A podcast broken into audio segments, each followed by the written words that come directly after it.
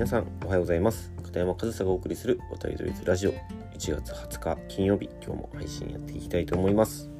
で、えー、今週はずっと野球人口が減少しているという野球界の問題について話をしているんですけど今日はちょっと何ですかね物申す系というか僕が疑問に思っていることを本当にそうですか？それで合ってますか？っていう話をしていきたいなというふうに思います。で先にそれが何なのか僕が疑問に思っていることが何なのかというのを先にお伝えすると、えバント禁止の大会って本当に選手ファーストなのか？という僕が持っている疑問を皆さんにちょっと投げかけたいなというふうに思って今日はお話ししていきます。で、まあ、順を追ってお話していくと、まあ、最近多いですよね。特に少年野球とかでバント禁止の大会だったり、まあ、中学生とかでもね実際に僕がコーチとして、えー、参加した大会で中学生なんですけどバント禁止の大会があったりしてなんかそのバント禁止っていうのが多分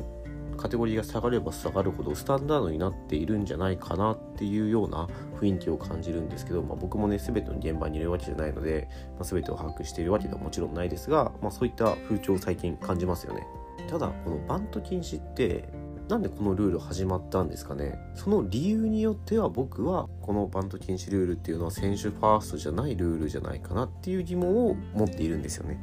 で、まあ、いくつか理由はあると思うんですけど、まあ、バント禁止の大会が生まれたルールっていうのは、まあ、勝利至上主義というかもうランナーを一つ先の塁に進,、ま、進めることだけ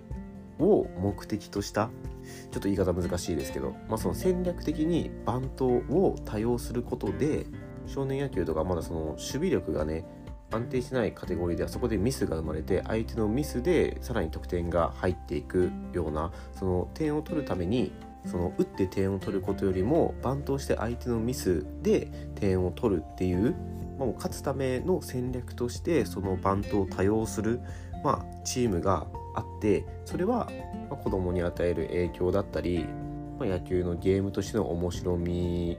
としてもあまり良くないんじゃないかっていうことがバント禁止のルールっていうことになってきたと思うんですよね。あとは打った方が楽しいだろうと。どんどんバット振っていこうよと。ホームラン狙っていこうよ。みたいな、まあ、風潮が最近より強くなっていると思うので、まあ、そういったどんどんバット振っていこうっていう積極的なバッティングを子どもたちに促すためにもうルールとしてバントは禁止にしようっていうね、まあ、そういった理由でこのバント禁止ルールっていうのは生まれてきたのだと思っています。もし僕のこの解釈が間違っていたら教えてください。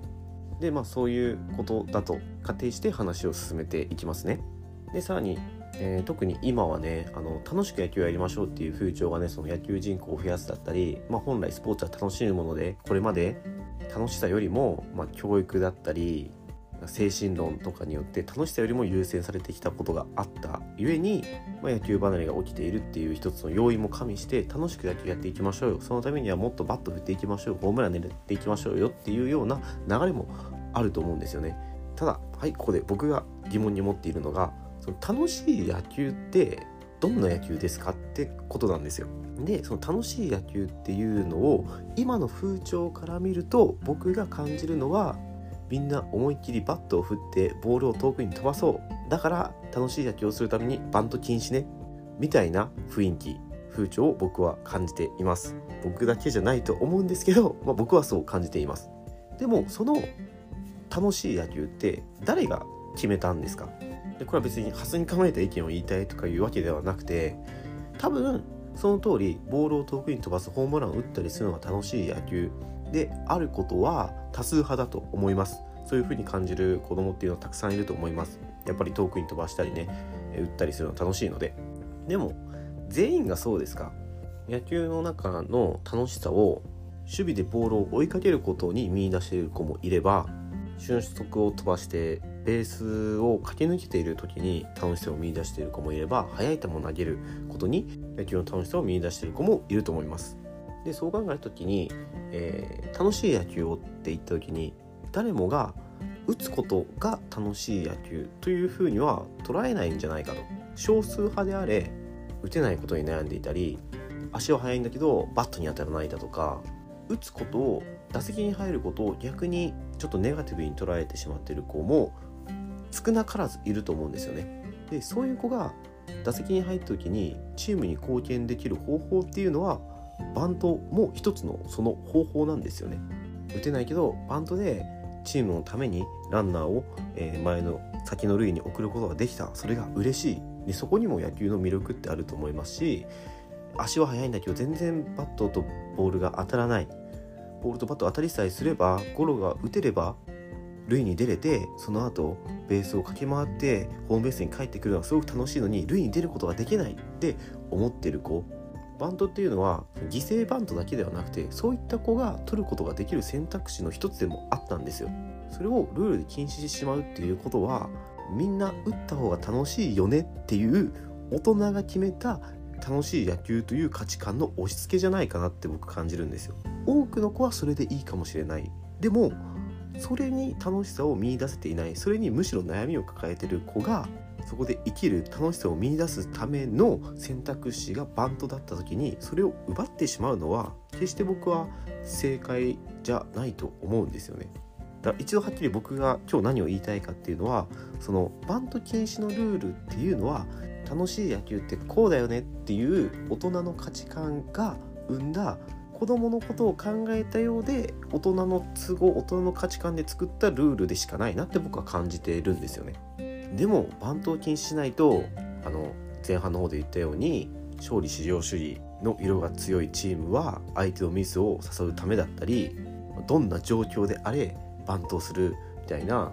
そういった楽しむための野球ではなくてもう勝つための楽しさよりも勝つためを重要視した野球をやるチームが出てきてしまう。それも違うんじゃないかっていう意見もまあ理解はできます。理解はできるけどそれも結局大人なんですよね。大人がそういう選択肢を取っていてもう少年野球なんかにミスは起こるんですよ。でもそのミスにつけ込むかどうかっていうのはやっぱりそこにスポーツマンシップだったりモラルだったりが問われると思うんですよね。だからバント禁止のルールを苦渋の決断として取り入れてるというということを言う人がいればそれは結局バントを禁止にしないとスポーツマンシップだったりモラルに欠けた恋をしてしまう大人がいるからそうしないといけないっていう風になってるわけでその大人が決めた楽しい野球という価値観でバント禁止のルールを作っていたとしてもモラルに欠ける行為を防止するためにバント禁止のルールを設けていたとしてもそれはどちらもルールを作った理由が大人にあるんですよ。それが僕は違うんじゃないかなと。そのルールで禁止するよりもその指導者コーチ陣大人のモラルを高めていくもっともっと多くの子が楽しめる野球というスポーツをみんなで作っていくために大人が変わる必要がある。子供がプレースタイルを変える。子供がやることが変わるのじゃなくて大人が変わっていく。もう子供の野球とかで起きてる問題のもう9割9分は大人が原因ですからね。だから僕はそこがすごくバント禁止ルールについては疑問で本当にバント禁止ルールって選手のためですかと。ということをちょっと問いたいんですよね。実際にこの間ね中学生の大会でバント禁止の時に子供たちも「あバント禁止か」とかそういうバントシチュエーションでねとかあと「なんでバント禁止なんですかね?」みたいな声って子供たち本人から出てきてるんですよ。それをちゃんとそういった現場の声をちゃんと聞いてますかと。大人が、まあ、そういったルールどうするかっていう会議をしたんだと思うんですけどそこでやっぱり歌方が楽しいよねバンド禁止でいいよねっていう現場の声子どもたちの声も聞かずに作ったルールなのであればそれは全く選手ファーストじゃないという。ふうに僕は感じているのでバント禁止ルールについては今ちょっとねそのバント禁止の大会とかがま評価されてるというかいいよねこういうのみたいになってるのはちょっと僕は違和感があるというのを、え、お伝えしたく今日は、バント禁止の大会は本当に選手ファーストなのかという僕の考えをシェアしてみました。まあ、僕もねこう話していて僕の意見は必ず正しいとは思ってないのでねこの僕の意見に対して何か意見があったりする方は是非コメント欄等でコメントをしていただければ僕も新たなね気づきとかがあると思うので是非そういう交流もできたらいいなというふうに思います。はいということで、えー、今日も最後までお聴きいただきありがとうございました片山和沙でした。